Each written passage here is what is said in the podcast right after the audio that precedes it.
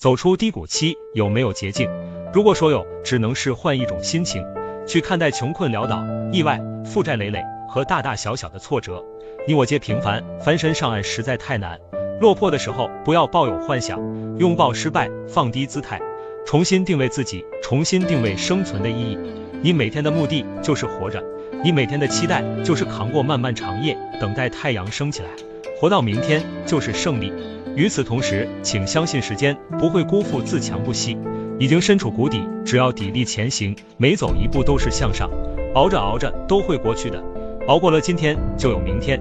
走出困境需要一个过程，你只能每天去努力。既然如此，已经难以喘息，请不断鼓励自己，才有走下去的勇气。